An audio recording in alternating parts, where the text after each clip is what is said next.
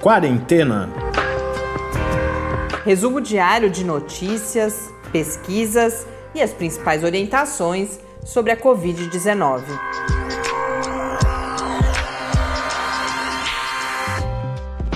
Quarentena, dia 192.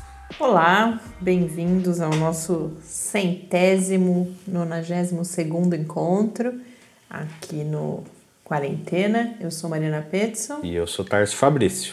Hoje nós voltamos à pauta das vacinas. Hoje sem entrevista, essa semana está rica em entrevistas, já tenho várias outras agendadas, então ao longo dos próximos dias e na semana que vem nós poderemos conhecer é, pesquisas relevantes com resultados importantes que acabaram de ser divulgadas ou publicadas aqui no Brasil, mas hoje justamente eu separei esse tempinho para a gente atualizar um pouco as informações sobre as vacinas, que tem sido a principal pauta com a qual temos tomado contato, inclusive na nos meios de comunicação. Então, uh, sempre que a gente encontra textos ou outras informações que a gente julga relevantes para permitir uma melhor compreensão de que ponto estamos desse debate, a gente faz questão de trazer aqui no Quarentena e comentaremos rapidamente também os resultados que ganharam alguma visibilidade desde ontem, anteontem, de pesquisas de, de, de prevalência na população de o que ganhou visibilidade foi Manaus, mas a pesquisa olhou também para a população da cidade de São Paulo. A gente comenta isso muito rapidamente aqui hoje, só para que, como eu sempre digo, quem a gente tem depoimentos de pessoas que acessam as informações sobre a Covid-19, principalmente aqui no quarentena. Então, para deixá-los informados, a gente traz esse tema aqui hoje, mas felizmente já tem uma entrevista agendada sobre isso também com o professor Vitor Nascimento, que é um dos responsáveis pela pesquisa e certamente nos ajudará a compreender melhor aquilo que foi realizado. Mas vamos começar pelos números. No Brasil são 4.591.604 casos de Covid-19 oficialmente registrados, com 138.108 mortes, um acréscimo de 836 mortes nas últimas 24 horas então parece que vai se mantendo esse patamar um pouco mais baixo. Amanhã pretendo inclusive conversar sobre isso com o professor Bernardino, desde já. Dessa vez eu já combinei a pauta com ele, mas se alguém tiver alguma pergunta muito urgente que queira que a gente apresente ao professor Bernardino, ainda dá tempo de vocês escreverem para o podcast quarentena@gmail.com ou também podem falar conosco sobre este e qualquer outra sugestão, qualquer outro assunto, também no Twitter em Quarentena Cast. No mundo, segundo a Organização Mundial da Saúde, são 31.375.325 casos. Na John Hopkins, 31.647.930, com 971.711 mortes por Covid-19. Então, vamos nos aproximando aí da triste marca de um milhão de pessoas mortas pela Covid. Hoje eu achei importante atualizar um pouco, a gente tem falado, não tem enfatizado muito os números do mundo aqui, e hoje me chamou a atenção na lista da John Hopkins, três países da América Latina muito próximos desse pelotão inicial aí de países com muitos casos de Covid-19. Isso foi algo que me chamou atenção, eu já, já digo que países são esses, mas além disso, as diferenças na, no número de mortes entre esses países com muitos casos. Então, uhum. a gente percebe como não é uma relação direta, como diversos outros fatores, como por exemplo fatores demográficos, ou seja, a idade de uma determinada população, a presença de comorbidades, ou seja, a saúde geral da população no momento em que a pandemia chega, e também, é claro, as condições de vida, as condições de acesso aos serviços de saúde e a qualidade desses serviços, tudo isso vai ter impacto sobre o número de mortes. Então, não é justamente assim, ah, tem tantos casos, tem tantas mortes, a gente vai perceber que isso varia uh, significativamente. Então, que países que a gente tem? A gente tem, em primeiro, vou inclusive dar os números para a gente ter essa dimensão. Nos Estados Unidos, 6 milhões 897.661 casos, com cerca de 200, quase 201 mil mortes. Em seguida vem a Índia, com 5 milhões 646 mil e 10 casos, 90 mil e 20 mortes. Então, a gente percebe que o número de mortes ainda bastante abaixo do que o número brasileiro. Em seguida, Brasil, depois Rússia, já com um número bem inferior de casos, 1.117.487 casos, 19.720 mortes. E aí vem então esses três países aqui mais próximos de nós, Colômbia com 777.537 casos, Peru com 768.895 casos e o México com 705.263 casos. Então, a gente percebe muita similaridade no número de casos e uma proximidade, inclusive, da Rússia com um milhão de casos, mas aí quando a gente vai para as mortes, a Colômbia tem 24.570 mortes, um número parecido com o da Rússia, um pouco superior. Peru, 31.369, então já bem mais alto, a gente já comentou aqui o que aconteceu no Peru, e o México com 74.348 mortes. Então, a situação do México em relação à, à mortalidade que o vírus uh, causou chama bastante atenção. Antes de continuar, quero retomar a notícia que eu comentei ontem do estudo em pré-print do grupo do professor Miguel Nicoleles, como chamou muita atenção a questão da dengue, eu anunciei que falaria das outras conclusões e depois, assim que a gente terminou a gravação, lembrei que não tinha falado, porque como eu coloquei, o intuito inicial do estudo era detectar os padrões de circulação do vírus no Brasil a partir do momento em que ele chegou ao país. E aí, a partir desses padrões, eles acabaram identificando essa correlação curiosa e negativa entre dengue e Covid-19, que a gente já comentou ontem. Mas as outras conclusões, justamente, eles, eles registram no artigo quatro fatores principais que eles identificaram.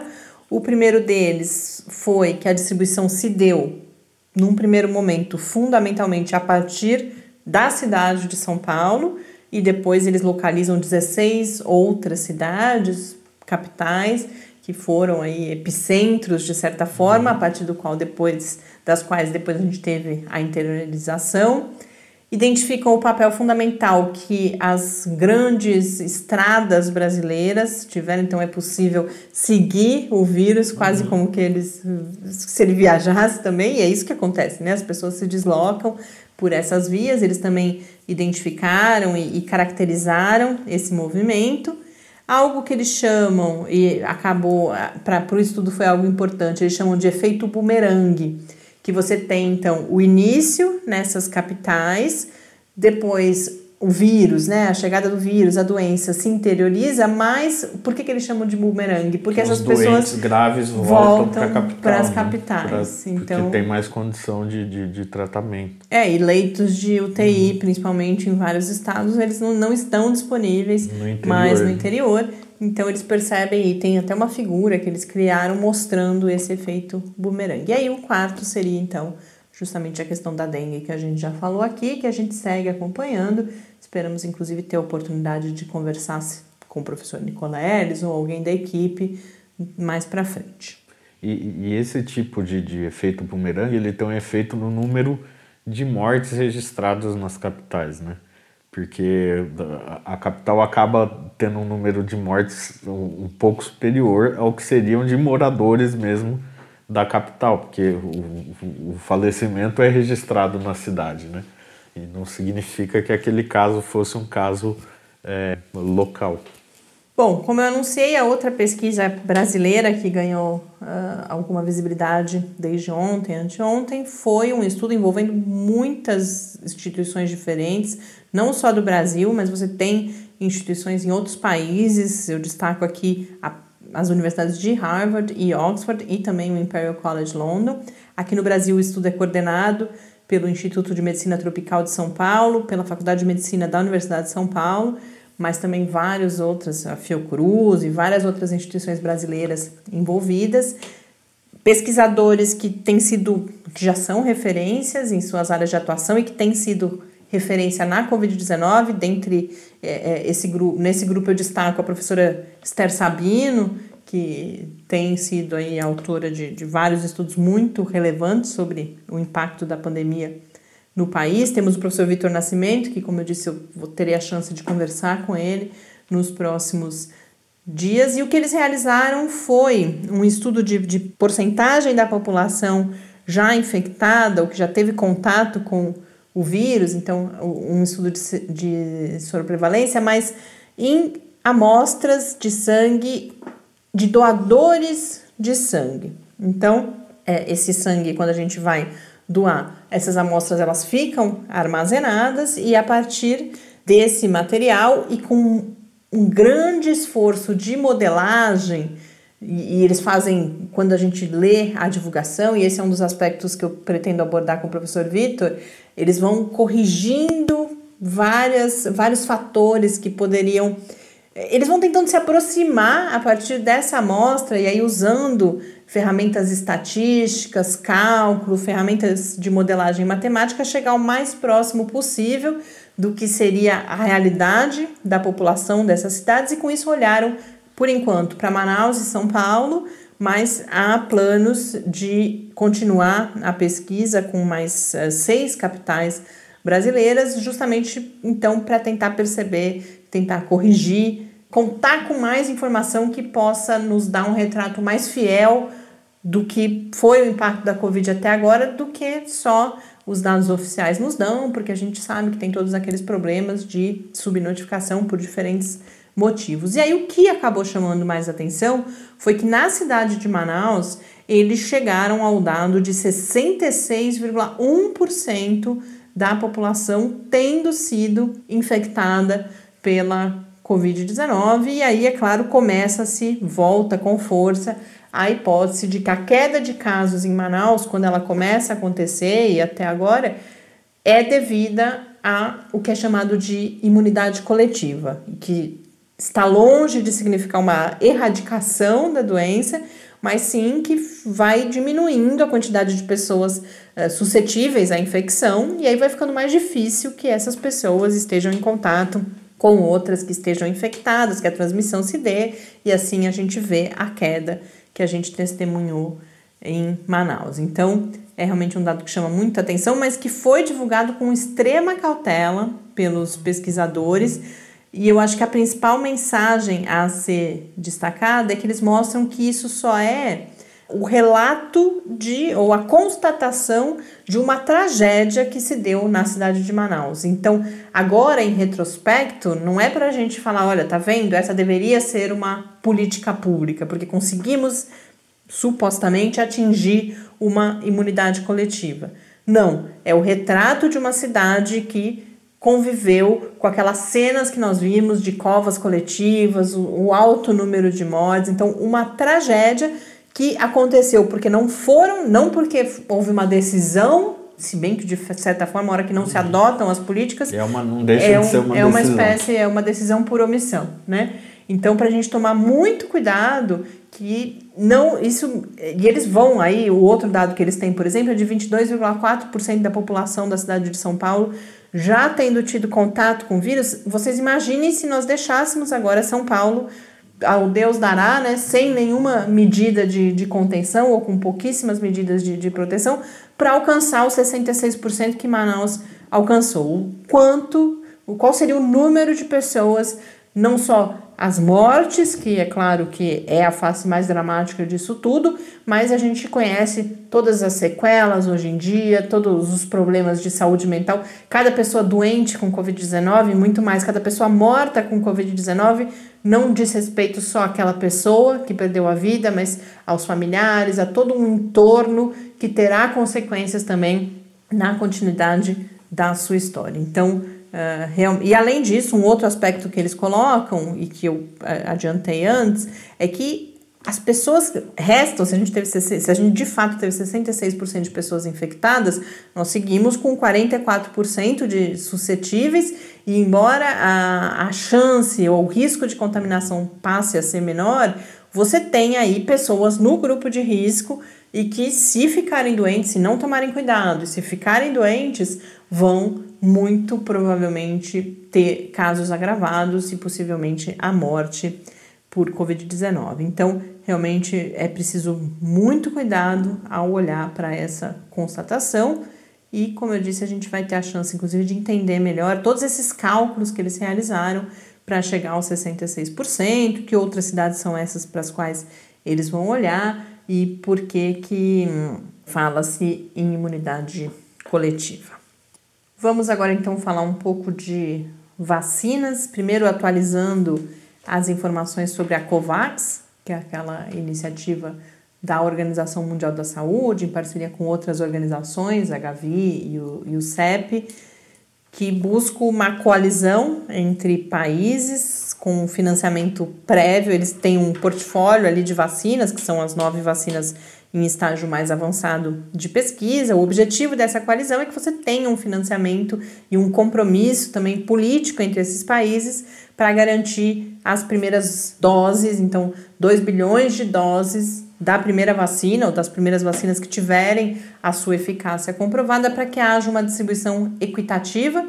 E quando a gente fala em distribuição equitativa, é importante a gente lembrar um pouco o modelo que está sendo previsto para a COVAX. Você tem três categorias de países: aqueles mais ricos, com maior capacidade de financiamento, pagariam pelas suas doses, mas teriam essas doses garantidas.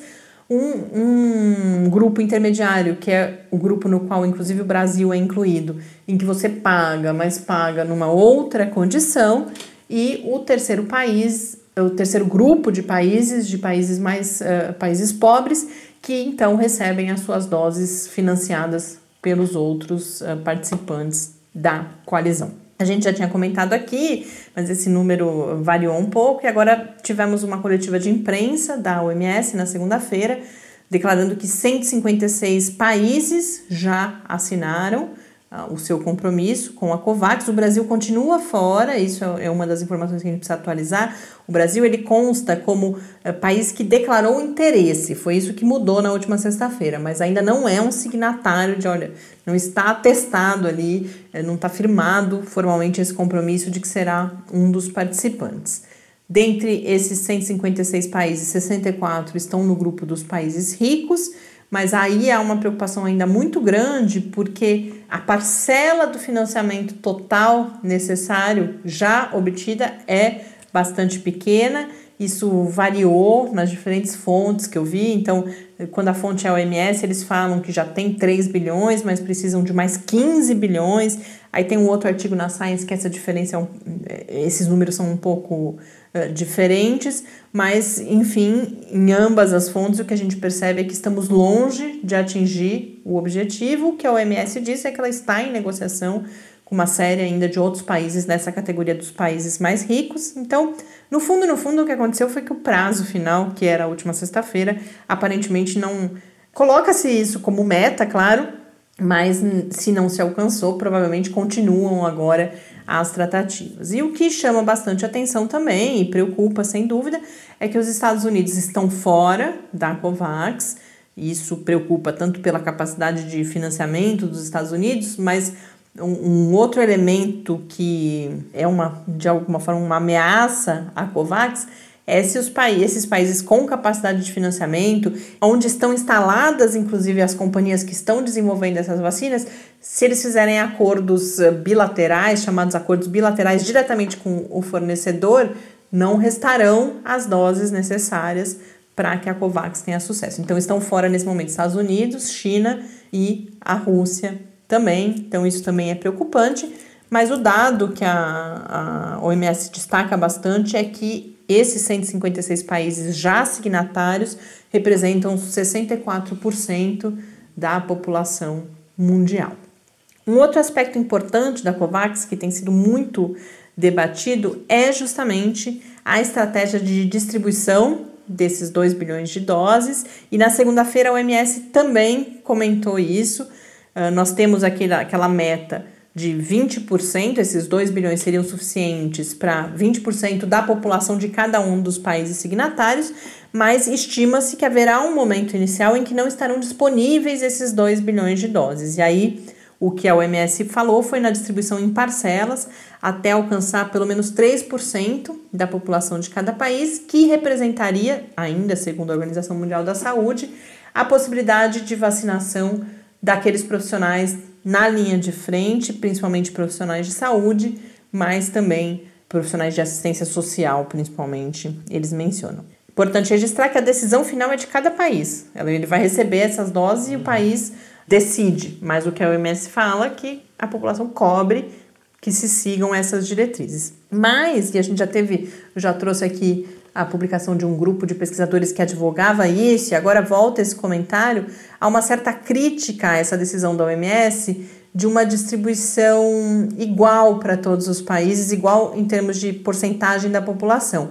Há aqueles que defendem que é preciso levar em consideração aonde o risco de contaminação é maior, um dos critérios, e o outro, onde o impacto social seria maior, por exemplo, pela não disponibilidade de serviços de saúde que poderiam atender essas pessoas. Então, há ainda uma certa controvérsia se essa distribuição deve ser uniforme, né, homogênea entre os países, ou se é preciso acrescentar esses outros critérios. E aí, um último, uma última contribuição que eu queria trazer para vocês aqui hoje foi um texto que ontem eu até comentei isso na, nas redes sociais. Eu fiquei muito feliz de, de encontrar esse texto ontem. Ele me ensinou muito sobre os tais, sobre os tais blueprints, que são os, os protocolos dos estudos clínicos com três das principais vacinas sendo testadas nesse momento, que são a vacina da Moderna, a vacina da Pfizer e a vacina de Oxford. Porque houve esse anúncio, a gente também tratou aqui no podcast de que elas teriam divulgado esses extensos documentos que vão detalhar toda a estatística, por exemplo, quais são os endpoints, ou seja, o que está se buscando como resultado nesses estudos clínicos, mas eu ainda tinha visto pouquíssimas análises sobre, bom, e a partir dessa leitura, o que, que a gente pode concluir, que tipo de informação que vem nesses documentos. E aí ontem uh, eu encontrei esse texto na Science, da coluna In the Pipeline, que já foi nossa fonte de informação aqui algumas vezes, do Derek Lowe, que é um especialista nessa área de, de, da indústria farmacêutica, de fármacos, de estudos clínicos. E aí, muito esclarecedor o que eles no, nos conta. A gente compartilha depois lá no Quarentena News em www.lab.fiscar.br barra Quarentena News, mas eu destaco aqui alguns pontos. Então, ele vai falar, por exemplo, que esses documentos vão dizer quais são as metas de eficácia das vacinas, todas elas vão chegar em 50, pelo menos 50%, o que não é nenhuma surpresa, porque já é o mínimo estabelecido tanto pela OMS quanto pela FDA, que é a agência reguladora dos Estados Unidos, como eficácia mínima. Mas o que eu achei interessante é que eles explicam, ou ele explica muito didaticamente nesse texto, o que é a eficácia, que é aquela porcentagem que vai nos mostrar a diferença entre o grupo que recebeu a vacina e o grupo que não foi vacinado, que recebeu o placebo. Então, quando a gente fala em uma eficácia de 50%, significa que no grupo vacinado, a vacina terá cortado a infecção pelo menos para metade das pessoas. Você vai ter o dobro de pessoas infectadas no grupo que recebeu placebo. Agora, esse 50%, o que eu pude entender, entender a partir desse texto também, que é na pior das hipóteses, é uma série de etapas nos testes, e se a gente só conseguir comprovar a eficácia na última, terá se chegado a 50%, ou não é a pior, né? A pior mesmo é se você não, não chegar e aí você, e ele fala nisso, né, que você aí terá o fracasso da vacina. Outra coisa interessante, uh, voltamos aos endpoints, que a gente tem tido a oportunidade de, de ir esclarecendo aos poucos o, o que são esses endpoints nos estudos clínicos. No caso da vacina, tem há vários endpoints, sendo que um deles, sem dúvida, é se a vacina impede a infecção. Mas está se olhando, e cada vez mais eu vejo comentários dizendo que a gente tem, inclusive, um texto no The Lancet, que eu não, não vou ter tempo de comentar em detalhes aqui, mas eu compartilho também lá no Quarentena News, que é justamente sobre expectativas para a primeira geração de vacinas. E a expectativa é que ela possa, por exemplo, não impedir a infecção, mas tornar essa infecção menos severa. Então, você teria um aumento de casos assintomáticos, por exemplo. E esses são, portanto, os endpoints que estão sendo estudados em todos esses estudos clínicos. Eles vão verificar houve infecção ou não houve infecção.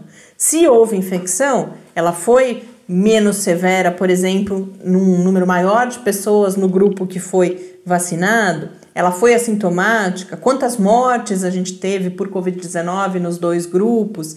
Então, a, gente percebe que são, são vários aspectos diferentes que estão sendo estudados. E aí, falando desse texto do Lancet, essa é uma outra questão que eles colocam, que não se sabe ainda, por exemplo, se o efeito que a vacina terá impedir o adoecimento das pessoas, essas primeiras vacinas, tá? É importante falar que nós estamos falando da primeira geração de vacinas.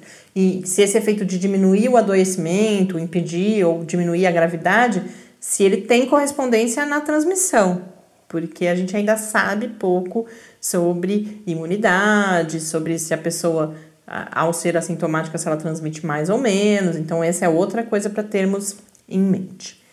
Um terceiro ponto que esse texto vai destacar desses protocolos é a sua força estatística, significando justamente se ele tem pacientes suficientes para ter uma amostra representativa. Eles são muito parecidos, eles têm, em geral, as três vacinas, cerca de 30 mil participantes nesse momento. E aí ele entra no tópico que a gente já tratou aqui, mas com muito mais detalhes, que são aquelas análises intermediárias uh, previstas. Então, por exemplo, a vacina da Moderna ela tem a previsão de que nesses 30 mil, não é exatamente 30 mil, tá? Mas mais ou menos nesse universo de 30 mil entre vacinados e placebo, você tenha 150 infecções. É curioso a gente ver que é um número que é relativamente pequeno, mas que pelo tratamento estatístico já é considerado forte, uma evidência forte de eficácia da vacina. E, mas antes da gente chegar nessas 150 é, infecções, que seria o fim do estudo, o início da análise dos dados, há dois momentos previstos, no caso da Moderna, para um olhar para esses dados por um comitê independente, que não são os pesquisadores responsáveis pelo estudo, justamente para evitar viés. E por que, que esse comitê independente olha? Porque você pode ter uma comprovação de eficácia, dependendo dos números que você encontra antes e é aí que aquela questão da, da eficácia, do porcentagem de, do valor de eficácia pode ser maior do que 50%. E por outro lado, você pode já identificar também efeitos adversos que, por uma questão ética, inclusive, justificariam a interrupção do estudo. Então, no caso da Moderna, você tem uma, um desse, uma dessas análises intermediárias quando houver 53 infecções, portanto 35% da amostra, e outra com 106 infecções, representando 70% da amostra. Isso está previsto para acontecer, a primeira pausa, não é exatamente uma pausa, né? Mas o primeiro olhar para os dados já no final de novembro. No caso da Pfizer, essa primeira interrupção está prevista já para o final de outubro. Então, olha, é bom a gente já saber, e é ele que coloca isso também, não é uma análise minha, de que se no final de outubro, começo de novembro, a gente não tiver notícias da Pfizer, é porque não tivemos a eficácia comprovada nessa primeira pausa. No caso da Pfizer, são quatro pausas. O total de infecções previstas é de 164, no caso da Pfizer, com pausas as 32 eh, infecções, 62, 92 e 120. A Pfizer é que tem mais análises intermediárias previstas e depois na vacina de Oxford nós temos apenas uma pausa com 75 infecções, o total previsto também é 150. Então, Oxford a gente poderia pensar que a gente vai ter que esperar um pouquinho mais, mas Oxford os estudos clínicos começaram antes também. Então, estamos falando aqui, eu acho que uma das coisas que fica mais claras são todos esses anúncios já ah, devemos ter resultados já em outubro ou já em novembro a gente percebe aqui que a gente está falando de uma primeira análise intermediária que pode e tem grande chance de não ser conclusiva, embora, claro, a gente torça para ter boas notícias o quanto antes. Com isso, encerramos mais um episódio. Mas antes de encerrar, eu estou curioso aqui e eu quero que os nossos ouvintes entrem em contato para a gente para contar se vocês ainda estão respeitando a lógica do, do distanciamento, se estão ficando em casa, etc porque nas últimas saídas que a gente teve que, que dar aqui ao mundo exterior, parece que ninguém mais está respeitando nada, que está todo mundo na rua. Então conta pra gente aí. Fora as pessoas que estão, porque tem que trabalhar. Exatamente. Cada vez mais pessoas, as suas empresas retornam sim, às atividades, né? E aí claro. as pessoas precisam voltar a trabalhar. Então, Mas como tá então, que está sendo essa experiência é para você? A gente quer saber como, como que vocês estão aí e conta um pouquinho também das cidades onde, onde vocês moram, tal, para gente saber como que tá isso entre os nossos ouvintes, como que tá esse quadro no Brasil. Um grande abraço para vocês e até amanhã. Até amanhã. Quarentena é uma realização do Laboratório Aberto de Interatividade para a Disseminação do Conhecimento Científico e Tecnológico da Universidade Federal de São Carlos, o LAB da UFSCar, do Centro de Desenvolvimento de Materiais Funcionais, CDMF, e do Centro de Inovação em Novas Energias, o CINE. Pauta, produção e apresentação: Mariana Pezzo e Tárcio Fabrício. Arte e design de Henrique Mateus. Desenvolvimento web, Eduardo Martins. Edição de áudio, Lucas Stefanuto. Apoio Fundação de Amparo à Pesquisa do Estado de São Paulo.